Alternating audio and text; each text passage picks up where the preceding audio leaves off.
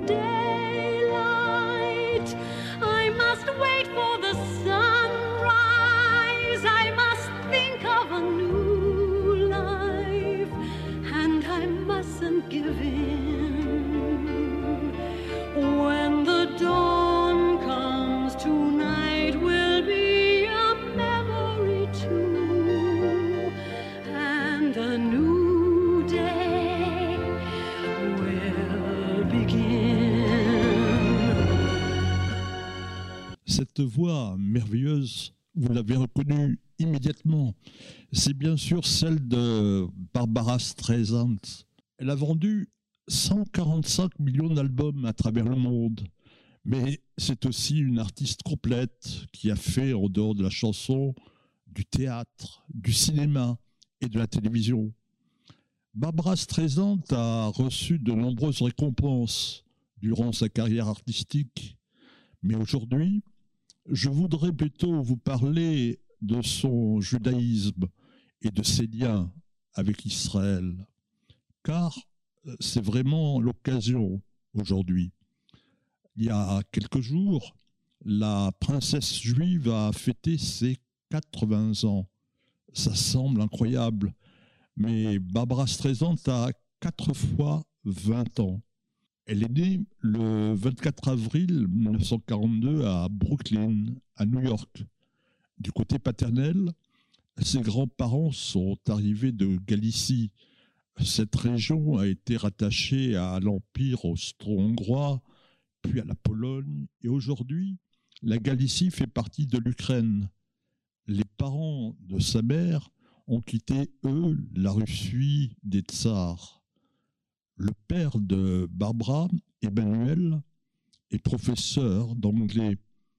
Il rencontre Ida Rosen, qui est secrétaire dans l'école où il enseigne, et ils se marient. Pour le meilleur et pour le pire. Mais le pire arrive très vite. Barbara a à peine 15 mois quand son père, qui a à peine 35 ans, meurt après une crise d'épilepsie. Pour Barbara, ce sera la plus grande tragédie de sa vie. Ida n'a plus les moyens de payer le loyer. Avec Barbara et son frère aîné, Sheldon, Ida va s'installer chez ses parents. Le grand-père de Barbara a été Khazan, chantre en Russie. Chaque Shabbat, il amène sa petite fille à la choule, à la synagogue, et Barbara va étudier pendant trois ans dans une école juive orthodoxe. Elle y apprend le Kodesh, les études sacrées et l'hébreu. Mais en 1949, Ida se remarie. Son nouveau mari s'appelle Louis Kind. C'est un juif de Bélarussie. Et il déteste Barbara. Il la surnomme la bête. Barbara n'a pas de chambre. Elle dort sur un canapé dans le salon. Elle poursuit alors ses études dans une école laïque. Mais à 16 ans, elle décide de lever l'ancre et de s'installer toute seule dans un minuscule studio à Manhattan. Elle fait toutes sortes de petits boulots et elle décroche un premier contrat dans une boîte de nuit. Le patron lui dit bah, Vous savez, vous devriez changer de nom et vous faire opérer du nom. Ça fait trop juif. Elle refuse, mais elle change son prénom. Ses parents l'avaient appelée Barbara. Elle choisit désormais de se faire appeler Barbara. En 1962, elle est engagée pour jouer dans une comédie musicale à Brooklyn et elle tombe amoureuse de son partenaire. Il s'appelle Elliot Goldstein. Il a pris comme nom d'artiste Gould. Son plus grand succès sera plus tard le rôle du capitaine dans le film MASH de Robert Altman. Barbara et Elliot se marient en 1963. Ils ont un fils, Jetson, mais le couple ne tient pas le coup. Ils divorcent en 1971. Barbara se remarie avec un autre acteur, James Brolin, en 1998.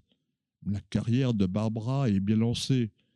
Elle enregistre son premier disque en 1963, qui restera pendant 18 mois au hit parade, et ce en très bonne position. En 1968, elle tourne son premier film, Funny Girl, et elle est récompensée par un Oscar.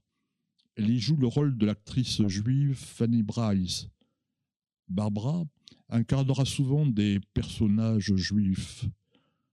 Dolly Levy dans Hello Dolly, une militante juive communiste dans Nos plus belles années avec Robert Redford, une psychiatre juive dans Le prince des marais, Esther Hoffman dans Une star aînée qui lui vaudra un deuxième euh, Oscar.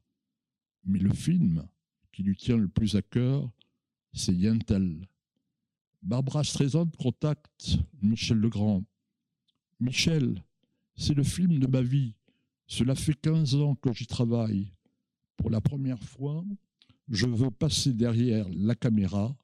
Je jouerai également le rôle principal. Il n'y a que toi qui peux composer la musique du film et les chansons. Yentl, c'est tout d'abord une nouvelle d'Isaac Bachevich Zinger, l'immense écrivain yiddish qui a reçu le prix Nobel de littérature en 1978. Michel Legrand trouve le tempo juste pour accompagner Barbara, qui incarne cette jeune juive qui veut étudier à la yeshiva et qui se déguise pour ce lent garçon. Et Michel Legrand reçoit un Oscar. Barbara Streisand produit également une série, une série télévisée qui est consacrée à des héros qui ont sauvé des juifs pendant la Shoah. Barbara Streisand est aussi profondément attachée à Israël. Elle donne des galas au profit de Tzahal. La première du film Yentl est projetée en Israël. Barbara Streisand s'y rend à plusieurs reprises.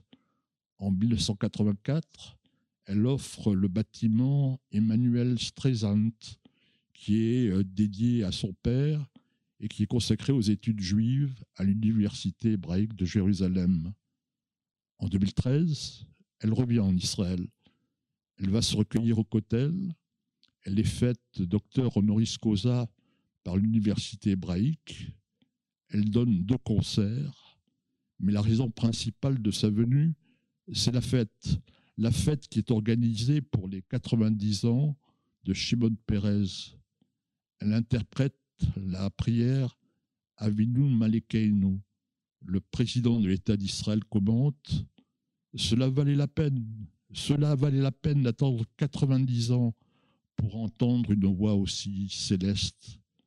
À l'occasion de son propre anniversaire, Barbara Streisand a déclaré il y a quelques jours Je n'aime pas travailler. J'ai tant de choses à faire comme m'occuper de mon jardin, mais elle confirme plus que jamais, plus que jamais, je suis profondément juive.